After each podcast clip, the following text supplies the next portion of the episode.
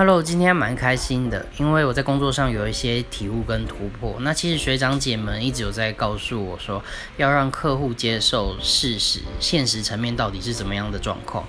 那其实我并不是很懂，因为我只是字面上的理解，不知道该怎么做。那今天我跟一个还有一段时间没有联络的客户，就是介绍案子。那他其实我们的想法有一点落差，因为他有一些既定的想法，就是其他地方得来的资讯。那我们就变成有一点点冲突跟摩擦在。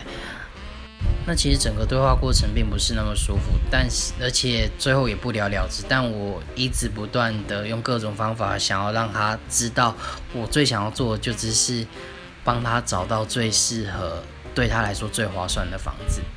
没有想到刚刚十点多下班的时候，他突然回拨电话给我，他我觉得他应该是接收到我想要告诉他的事情。